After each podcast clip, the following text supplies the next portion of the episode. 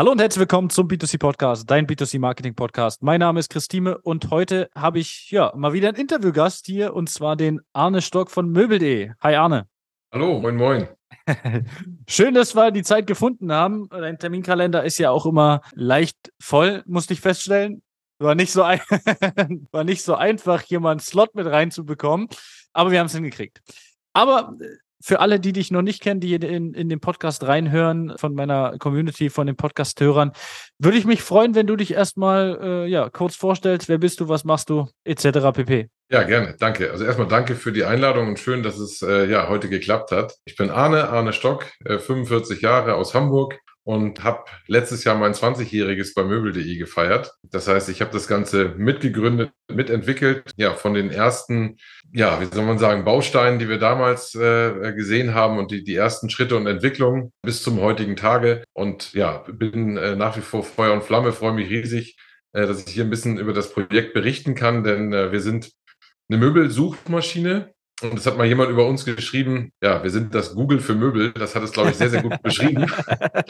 ähm, und das hat es ganz gut gegriffen. Aber äh, mein Fable ist tatsächlich eben äh, ja eine Plattform zu entwickeln. Und das war eben auch vor 20 Jahren schon der Gedanke, eine Plattform zu entwickeln für die Branche, wo Händler, Hersteller ihr Angebot zeigen können, ihre Services zeigen können und wo du als Nutzer einfach den Vorteil hast, dass du auf dieser tollen generischen Domain sehr schnell und einfach einen Überblick bekommst, dich äh, ja über den Markt informieren kannst, über Produkte, über Neuheiten, über alles Mögliche, was dich sozusagen antreibt für dein Haus und Heim. Und wir haben mal gesagt, es ist das Beste eigentlich, wenn du deinen Wunschmöbel dann bei uns finden kannst. Ja, wir sind da jetzt einige Zeit unterwegs und haben ganz, ganz unterschiedliche Dinge erlebt. Aber das, was mich tatsächlich äh, ausmacht und was mir eben riesen Spaß macht, ist sowohl diesen Nutzer immer wieder zu betrachten und zu schauen, wie kann man für den ein besseres Angebot schaffen. Also sprich die Produktentwicklung, das Marketing, es ist ein super Fable äh, von mir und das habe ich auch mal irgendwann, also ich bin Betriebswirt, habe das auch mal irgendwann richtig gelernt sozusagen und habe auch Marketing als Schwerpunkt gehabt.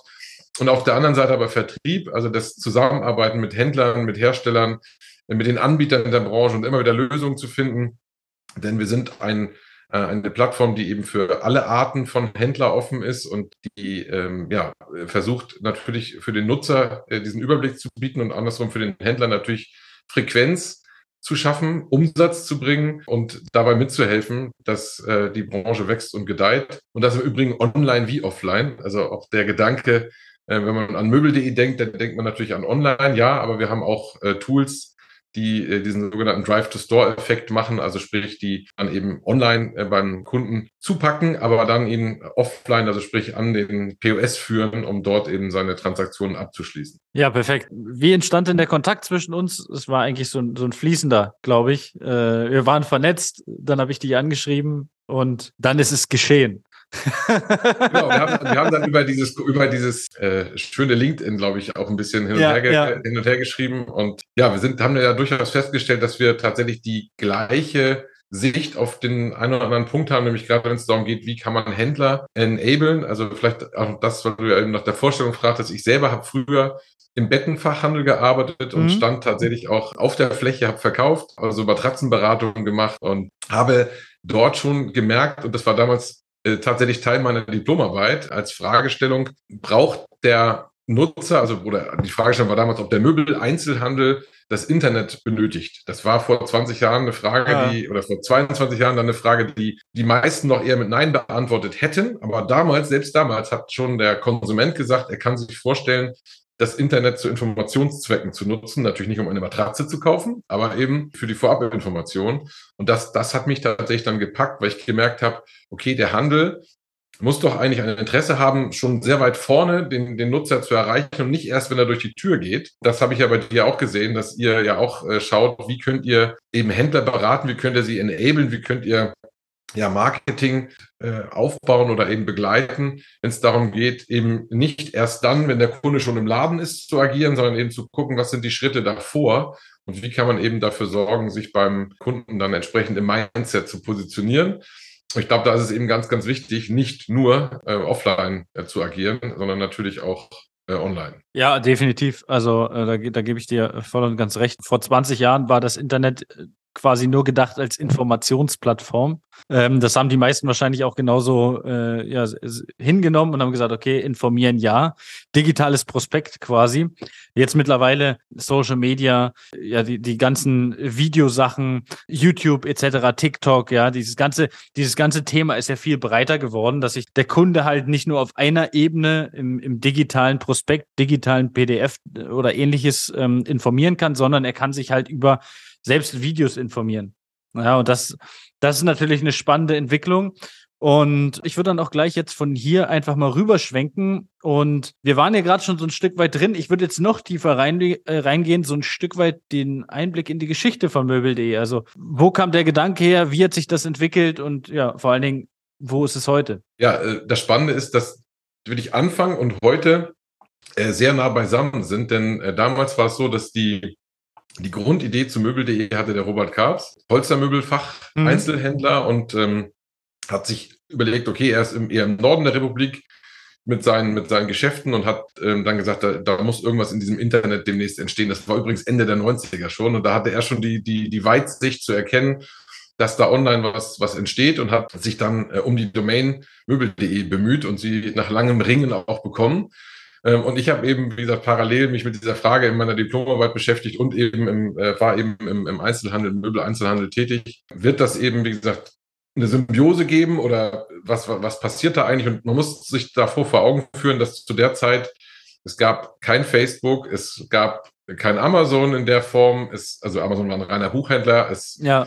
ähm, gab eigentlich nur so Mail, E-Mail und Banking, das war so das, was so der normale Mensch als Anwender sozusagen gemacht hat, aber E-Commerce, Suchmaschinen gab es auch, aber eher sozusagen für Content, aber nicht für Produkte. Ja. Und wie gesagt, E-Commerce war eigentlich gar nicht da und auch noch gar nicht so daran zu denken. Das heißt, wir haben auch damals überlegt, okay, wie schaffen wir jetzt sozusagen dieses Portal, weil eigentlich der Wunsch Roberts Geschichte war immer der, der, der Schuhschrank. Er sagte, eigentlich muss ich doch sagen können, ich habe 48 Paar Schuhe, ich habe so und so viel Platz im Flur und ich wohne da und da. Und jetzt möchte ich bitte, dass mir jemand in der Nähe angezeigt wird, der einen Schuhschrank hat, der es schafft, 48 Paar Schuhe zu beherbergen, ah, okay. der die Größe hat, dass er in meine Nische unter der Treppe passt und äh, zu dem ich maximal 10 Kilometer weit fahren möchte gibt's ja. das nicht, dass mir das einer so auf Knopfdruck sagen kann. Und das war so die eine Idee. Das andere war natürlich, dass wir damals festgestellt haben, dass der Handel und auch die Hersteller, wie gesagt, diesen E-Commerce noch nicht gesehen haben. Also haben wir überlegt, machen wir ein Magazin, machen Ratgeber und geben drumherum Werbeflächen. Das war sozusagen das aller, allererste Modell. So haben wir es dann versucht. Ähm, dann haben wir gemerkt, okay, das äh, passiert okay, aber es war nicht wirklich einfach, die, die, die Branche sozusagen davon zu begeistern, weil eben der Glaube an, an, an, an die Nachhaltigkeit des Internets, also es gab wirklich den Spruch, das Internet geht vorbei. Also das war, ja, das wäre ja. so ein Hype und der würde irgendwann enden.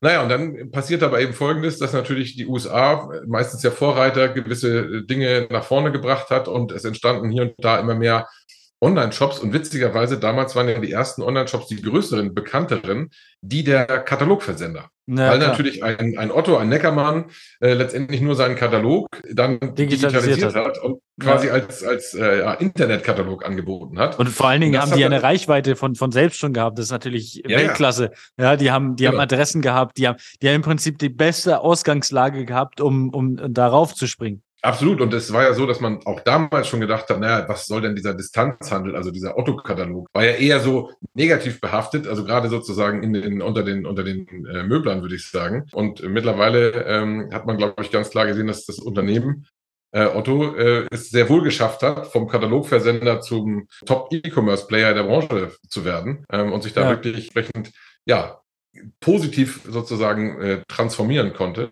Und jetzt und mal du kurz ich dazwischen. Jetzt kann man aber auch mal überlegen, was man früher so an Katalogen bekommen hat, von mhm. welchen Unternehmen, die es heute einfach nicht mehr gibt oder heute auch zur Otto-Gruppe gehören. Genau. Ja. Genau, also auch da muss man ja sagen, die haben es geschafft. Es gibt natürlich genügend andere, die haben es nicht geschafft. Die sind dann irgendwo äh, sozusagen, haben diese Transformation nicht hinbekommen oder aber sind in, dem, in, in der Gemengelage äh, vielleicht links und rechts auch von anderen Modellen äh, dann überholt worden. Da gab es natürlich auf einmal die Pure Player, die neu waren und relativ spät eigentlich erst der stationäre Handel, der dann auch angefangen hat, äh, online mitzumischen. Ähm, aber um jetzt sozusagen bei Möbel.de zu bleiben, wir haben dann erkannt, okay, es gibt also quasi das Modell, du kannst eigentlich so eine Art Shopping Mall ins Internet bringen. Also so mhm. mit dem Bild sind wir dann weitergegangen, dass wir gesagt haben, jetzt gibt es ja eben einige äh, Shops, also Pure Player und, und ehemalige Katalogversender, die auf einmal einen Online-Shop haben. Lass uns doch mal die Daten dieser ganzen Shops nehmen, auf eine Seite bringen und quasi diesen Masterkatalog oder eben dann diese Möbelsuchmaschine daraus zu machen, weil die anderen Suchmaschinen wie, wie Bing und Google und, und damals Lycos und andere, die haben natürlich, sind sozusagen auf Textsuche spezialisiert, aber eben natürlich nicht mit den Filtern ausgestattet, die man braucht, um ein Möbelstück zu finden und zu katalogisieren.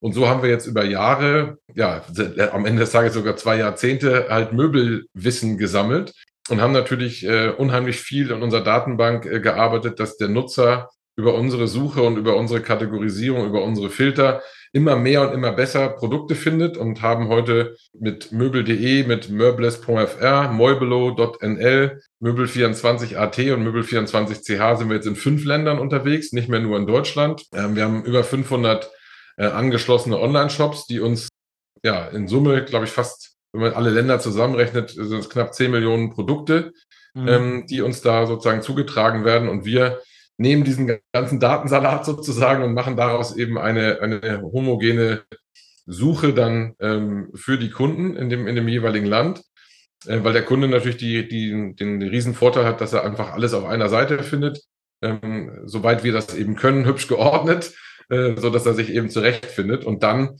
diesen äh, Traffic äh, als Klick dann eben auf die Webseite des Händlers bringen, egal ob der Händler jetzt ein Pure Player ist, ein ehemaliger Katalogversender oder ein stationärer Händler, der auch einen Online-Shop hat. Ja. Also die Voraussetzung, die du hier mitbringen musst, um in diesem Katalog drin zu sein, ist halt, dass du einen Online-Shop haben musst mit mindestens einem Produkt und du musst in der Lage sein, uns dieses Produkt mittels eines Datenfeeds zu übertragen. Also das sind die, die Voraussetzungen, die du dann eben mitbringen musst. Und dieses ist sozusagen das, sagen wir mal, Kernmodell von möbel.de, was wir dann über die Zeit entwickelt haben. Und jetzt haben wir quasi zum Ende, und da schließt sich jetzt der Kreis, das Thema lokale Verfügbarkeiten und, und, und Lead-Modelle genommen. Also wir vermitteln auch Kunden, die eben äh, beispielsweise online schauen, aber doch offline kaufen wollen. Die vermitteln wir an den Handel, indem wir eben anzeigen, wo die Produkte verfügbar sind, die sie bei uns auf der Plattform gefunden haben und zeigen dann ähm, zur Postleitzahl passend äh, Händler an, die die, die Ware ähm, dann äh, in der Ausstellung haben. Oder aber beim Thema Küche vermitteln wir eben den Kunden dann sogar als konkreten Termin an ein Küchenstudio, weil beim Thema Küche ja das Produkt noch nicht klickbar ist, sondern meistens ja, ja erstmal geplant werden muss. Das heißt, da ist der Kunde in so einer Informations- und Inspirationsphase und braucht an der Stelle dann halt eine, eine entsprechende Küchenplanung. Ähm, das heißt, damit runden wir das Ganze aber jetzt ab, dass wir eben sagen, von dem Kern Suchmaschine hin eben auch zu einer Empfehlungsmaschine, wenn es um das Thema Lead geht, also äh, äh, Vermittlung von, von Beratungsterminen oder eben, wenn es um das Thema geht, Drive to Store, sprich dann Frequenz auch physisch zu bringen.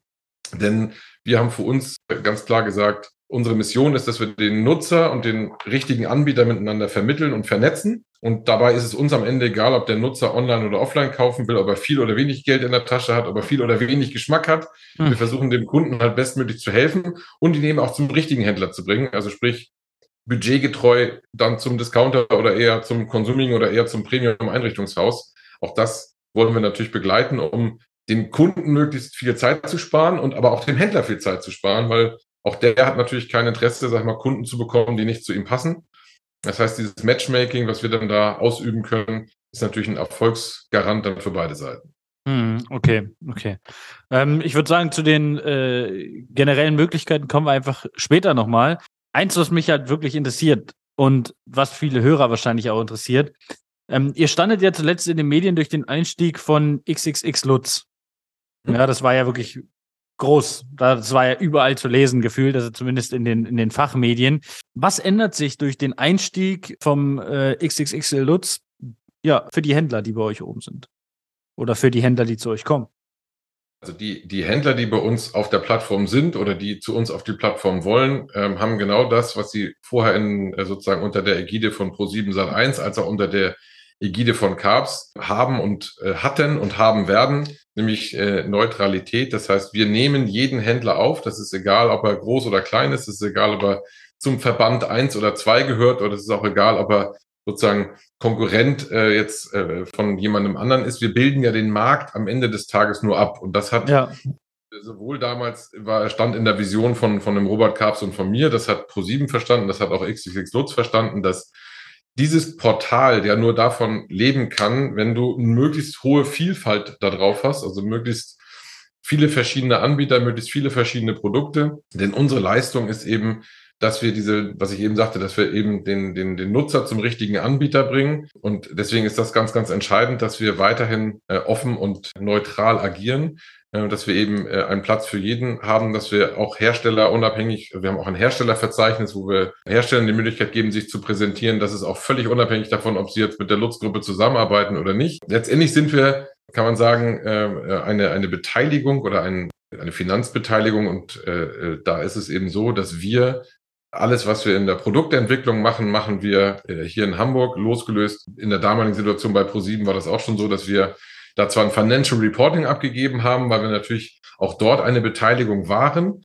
Aber im, im Umkehrschluss ist es so, dass wir hier äh, eben in Hamburg komplett autark agieren. Äh, wir haben Daten-NDAs mit all unseren Partnern, dass die auch wissen, dass ihre Daten sicher sind. Also das, mhm. äh, die liegen hier auch in der äh, in der ähm, Verantwortung von uns hier in Hamburg, ähm, so dass das eben auch äh, etwas ist, was äh, wie alle Händler bei uns bekommt man Benchmarks, wenn man Benchmarks haben möchte, man bekommt einen Tableauzugang, man kann sich über äh, alle möglichen Dinge auch zu seinen Marktbegleitern sozusagen auf unserer Plattform dann informieren, aber das bekommt jeder äh, genau gleich. Ähm, das ist uns ganz, ganz wichtig. Dann haben wir ein Auktionsmodell, das heißt, der Händler kann eh selber seinen Preis, also seinen Kost per Klick festlegen. Also auch das, da hat sich nichts geändert. Ähm, das ist nicht weiter definiert. Und wir haben am Ende über die, ähm, über die Möglichkeiten, die die Gruppe bietet, jetzt die Chance noch weiter zu internationalisieren. Und äh, mhm. das ist eben auch ein Teil unserer Ausrichtung. Also es sind jetzt eben schon zwei Länder hinzugekommen und es sollen noch weitere Länder folgen. Das heißt, da haben wir eben äh, Möglichkeiten, jetzt quasi innerhalb von Europa zu wachsen und in weitere Märkte zu gehen. Aber im Kerngeschäft und im Kernmarkt ist, äh, ist sozusagen die Situation genau die gleiche wie vorher. Okay, also ist im Prinzip kann man äh, all in all sagen, es ist einfach nur eine Erweiterung eurer Möglichkeiten, genau. um weiter zu wachsen. Okay, okay. Kommen wir gleich zu der Frage am besten mal. Welche Möglichkeiten, wir haben es schon, äh, oder du hast es schon angesprochen, so ein Stück weit in dem, in der gesamten, äh, ich sage mal, in der Geschichte des Ganzen. Aber welche Möglichkeiten hat denn der Händler jetzt konkret, wenn er jetzt sagt, hey, ich habe einen Online-Shop oder ich habe keinen. Das gibt es ja auch. Hm. Ich sag mal, der, der klassische Küchenhändler hat ja in der Regel keinen Online-Shop, der ja auch ein Stück weit zu euren Kunden zählt. Also, welche Möglichkeiten habt ihr da? Ja, also wie gesagt, für denjenigen, der einen Online-Shop hat, der kann uns seinen Datenfeed übermitteln. Das ist am Ende ja eine Excel-Tabelle, in der alle seine, seine Produktinformationen, die er aus seinem Online-Shop extrahiert, enthalten sind.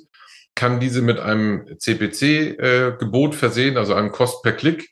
Das kann er sogar Device pro Device und pro SKU, also pro einzelnen Artikel einstellen. Also er kann sehr, sehr fein granular bei uns steuern. Er kann ein Tagesbudget setzen, er kann ein Monatsbudget setzen. Ganz plump gesagt, die Möglichkeiten, die man äh, sozusagen aus der Google-Welt kennt, haben wir hier äh, quasi eins zu eins auch. Das heißt, für die Steuerung ist es jetzt für den, für die, für die, für die Online-Marketing-Agentur oder den Online-Marketing-Mitarbeiter oder das Online-Marketing-Team. Die können im Übrigen sogar den gleichen Datenfeed benutzen, wie den, den sie auch, auch für Google verwenden, weil wir natürlich gesagt haben, wir passen uns da äh, allen Formaten an. Er kann uns auch ein anderes Format liefern. Wir sind da sehr, sehr offen ähm, und haben eben über die, ja, über die 20 Jahre jetzt, ich würde sagen, jede Art von Datenformat einmal gesehen und auch gute Daten wie schlechte Daten bekommen. Das heißt, auch da es geht nicht darum, dass wir perfekte Daten brauchen, sondern wir haben so ein paar Mindestanforderungen, ähm, haben aber auch sehr viele optionale Datenfelder geschaffen, so dass wir es immer hinkriegen, ähm, die, die Partner onzuboarden. Wir haben auch mit sehr, sehr vielen Shop äh, Systemen, äh, Vereinbarungen. Ähm, das heißt, dort gibt es schon Plugins, äh, die es erleichtern, den Datenfeed zu uns zu schicken. Mhm. Ähm, dann gibt es ein Plugin für Sales Tracking, dass wir sozusagen den Erfolg des Händlers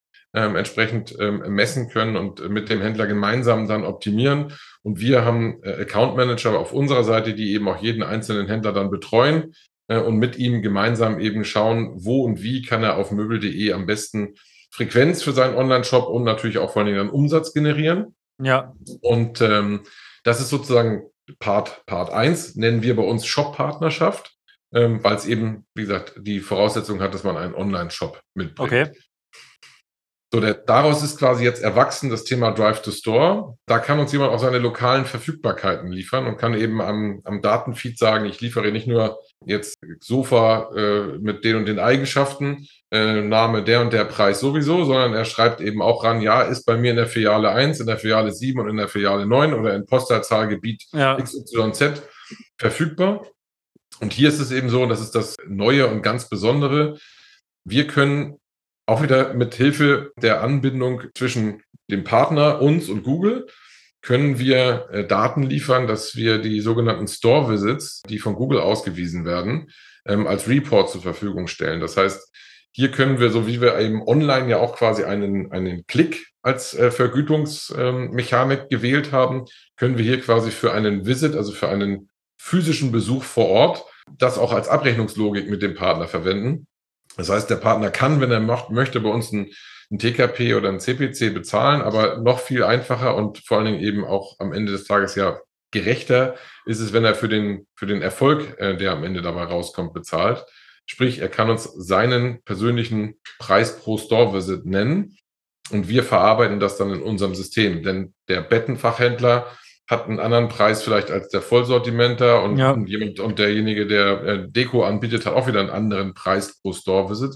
Also es errechnet sich ja dadurch, dass du sagst, welche Abschöpfungsquote habe ich, welche Warenkörbe habe ich und wie viel Marketinggeld habe ich zur Verfügung oder welches, welche Marketingkostenquote habe ja, ich. Klar. Und daraus kann eigentlich jeder Händler errechnen, was ist, wir haben es mal so flapsig genannt, das ist eigentlich der Preis pro Ladenschwelle. Also das wäre ich bereit, wenn ein Kunde meine Ladenschwelle durchschreitet, ja. Ähm, je nachdem, wenn ich hochpreisig bin, dann gebe ich, würde ich auch mehrere hundert Euro für solchen Kunden ausgeben. Ja. Ähm, bei, bei jemandem, der, wie gesagt, sehr viel Misch- oder eben Vollsortiment hat oder Fachsortimente hat, der hat natürlich eher dann eine Preisvorstellung am unteren Ende. Also so unterschiedlich sind natürlich die Händler, aber jeder kann uns eben da, so wie beim Online-Shop, Kost per Klick eben hier diesen Preis pro Store-Visit dann nennen und wir können mit dieser Logik abrechnen. Und das ist für den Partner ein riesen Benefit, weil er eben genau diese Journey bedient, dass jemand online schaut und dann vielleicht aber doch gerade bei Großmöbeln oder bei Produkten, auf denen man sitzen oder liegen möchte, er sagt, ich will mir das nochmal vergewissern und vor Ort anschauen.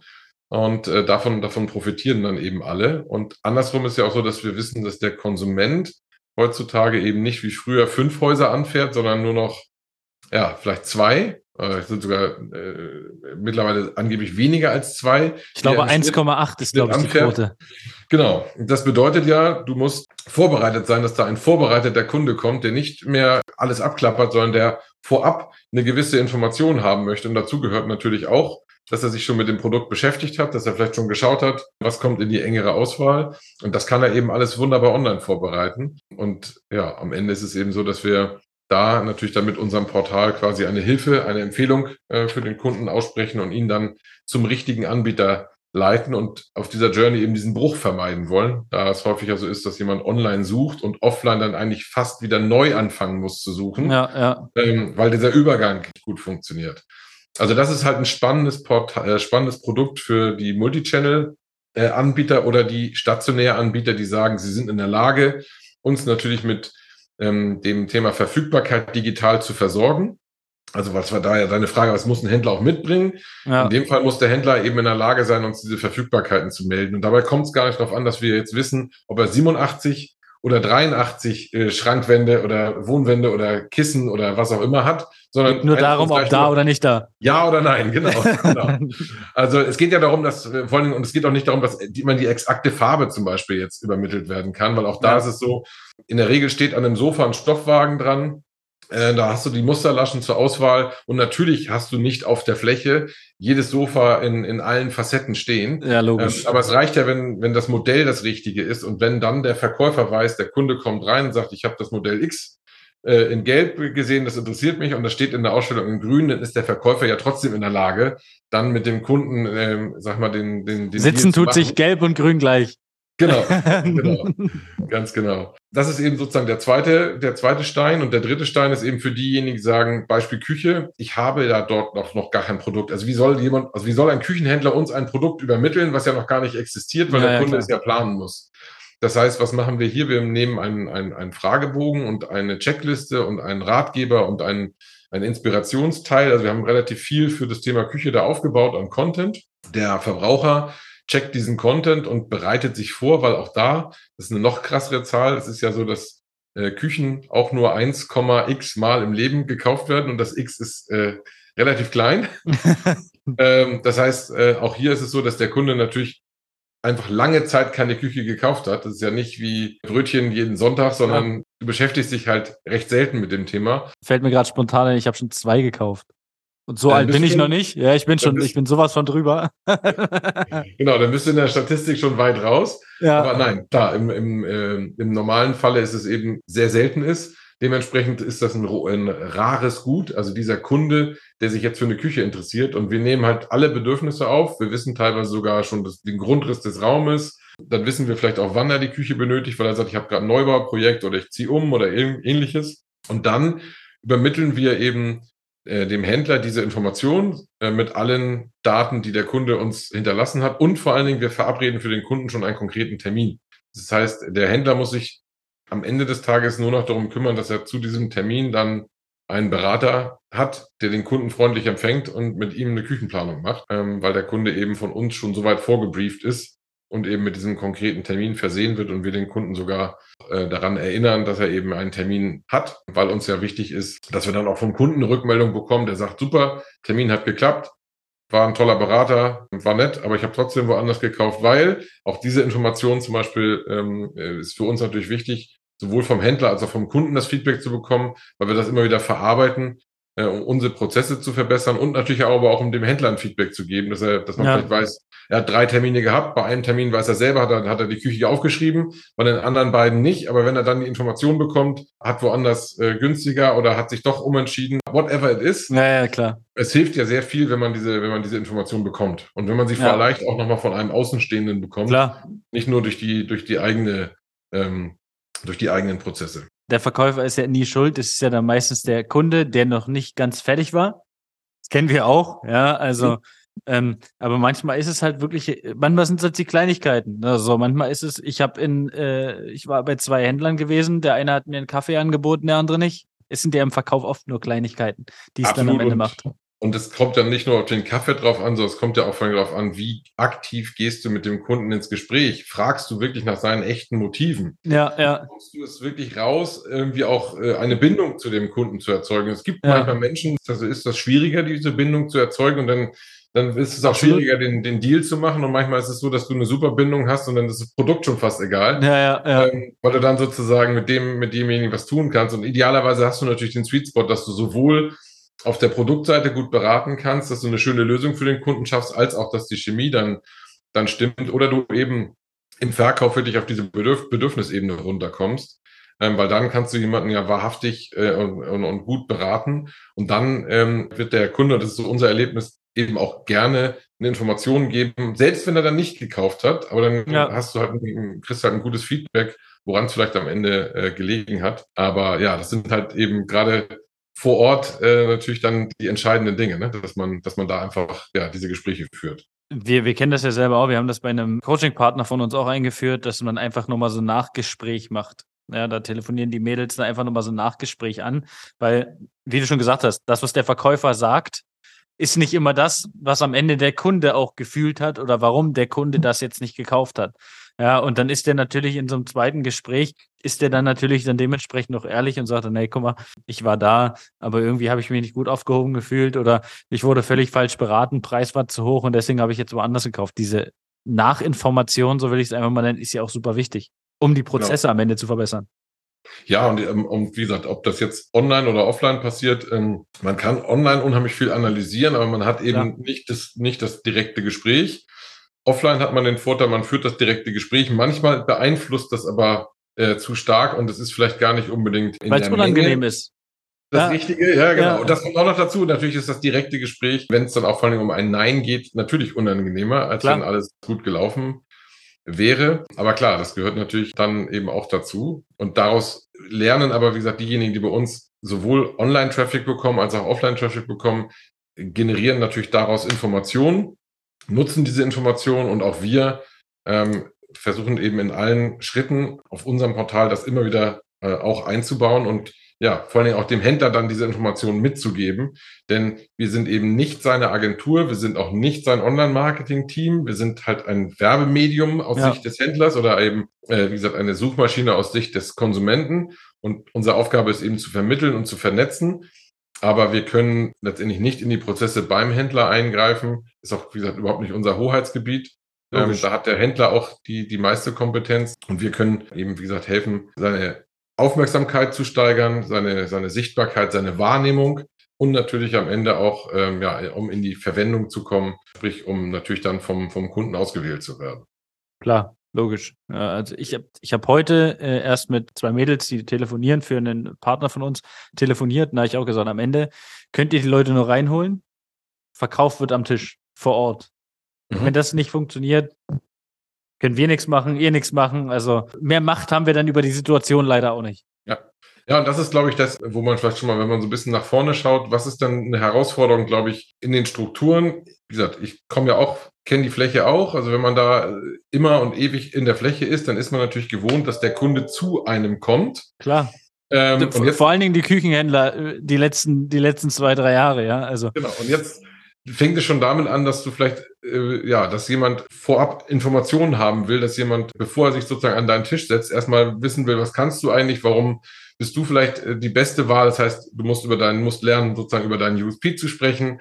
Du musst schauen, wie kannst du dich gegenüber deinen Marktbegleitern durchsetzen. Du musst vielleicht den Kunden auffordern, weil er erstmal sagt, ich möchte erstmal eine unverbindliche Videoberatung haben oder ähnliches. Das heißt, der ist noch gar nicht im Haus. Also du musst vielleicht auch überlegen, ja, ja wie, wie, wie bindest du aber dich dort schon ähm, und bringst dich dort sozusagen ein, weil du den Schritt sozusagen auf den Kunden etwas stärker zugehen musst. Und da gibt es viele, viele ähm, Händler, die das ganz, ganz toll machen. Aber ich glaube, in der Breite ist das eben noch nicht komplett gelernt, das eben auch dann mit allen Abteilungen, die, die im, im Handel sind, zu agieren. Also dass auch am Ende Marketing und Vertrieb natürlich dann sehr, sehr eng verzahnt miteinander arbeiten müssen und sich eben durch die digitalen Layer, also diese Schichten, die davor entstehen, einfach viel mehr passiert, bevor eben der Kunde tatsächlich dann ähm, am Planungstisch äh, sitzt. Und ja. ich glaube, in diesen Schichten muss man halt schauen, wie man sich dort eben dann, dann besser einbringen kann. Ja, definitiv. Da gehe ich auf jeden Fall mit. Also es ist halt, man muss sich halt irgendwo ein Stück weit abheben. Warum soll ich zu dem gehen, wenn ich auch zu dem gehen kann, der vielleicht sogar vor meiner Tür ist, viel näher an, an meinem Wohnort ist oder ähnliches. Da gibt es auf jeden Fall einige Dinge, die, an, an denen man schrauben muss. So will ich es einfach mal nennen. Das war der erste Teil des Interviews mit Arne Stock von Möbel.de. Ja, es folgen noch zwei weitere Teile. Wir haben sehr ausführlich gesprochen und selbst für den dritten Teil dann, also für den Schlussteil, mussten wir sogar noch mal eine zweite Session machen. Ja, also wir haben ausführlich gesprochen. Es kommen einige spannende Themen noch und würde mich freuen, wenn du natürlich beim nächsten Mal einfach wieder einschaltest. Also, nächste Woche Freitag geht's weiter. Bis dahin, alles Gute und ciao, ciao. Das war eine weitere Folge des B2C Marketing Podcasts mit Chris Thieme. Wenn du weitere Fragen zu den Themen Marketing oder Recruiting hast, kannst du jederzeit dein kostenloses Infogespräch auf www.timeconsulting.de buchen. Alle Links zu unseren Social-Media-Kanälen sowie zu unserer Website findest du natürlich auch in den Show Notes. Wir freuen uns, wenn du auch beim nächsten Mal wieder einschaltest und wenn du uns, wenn dir der Podcast gefallen hat, eine Bewertung dalässt. Bis zum nächsten Mal.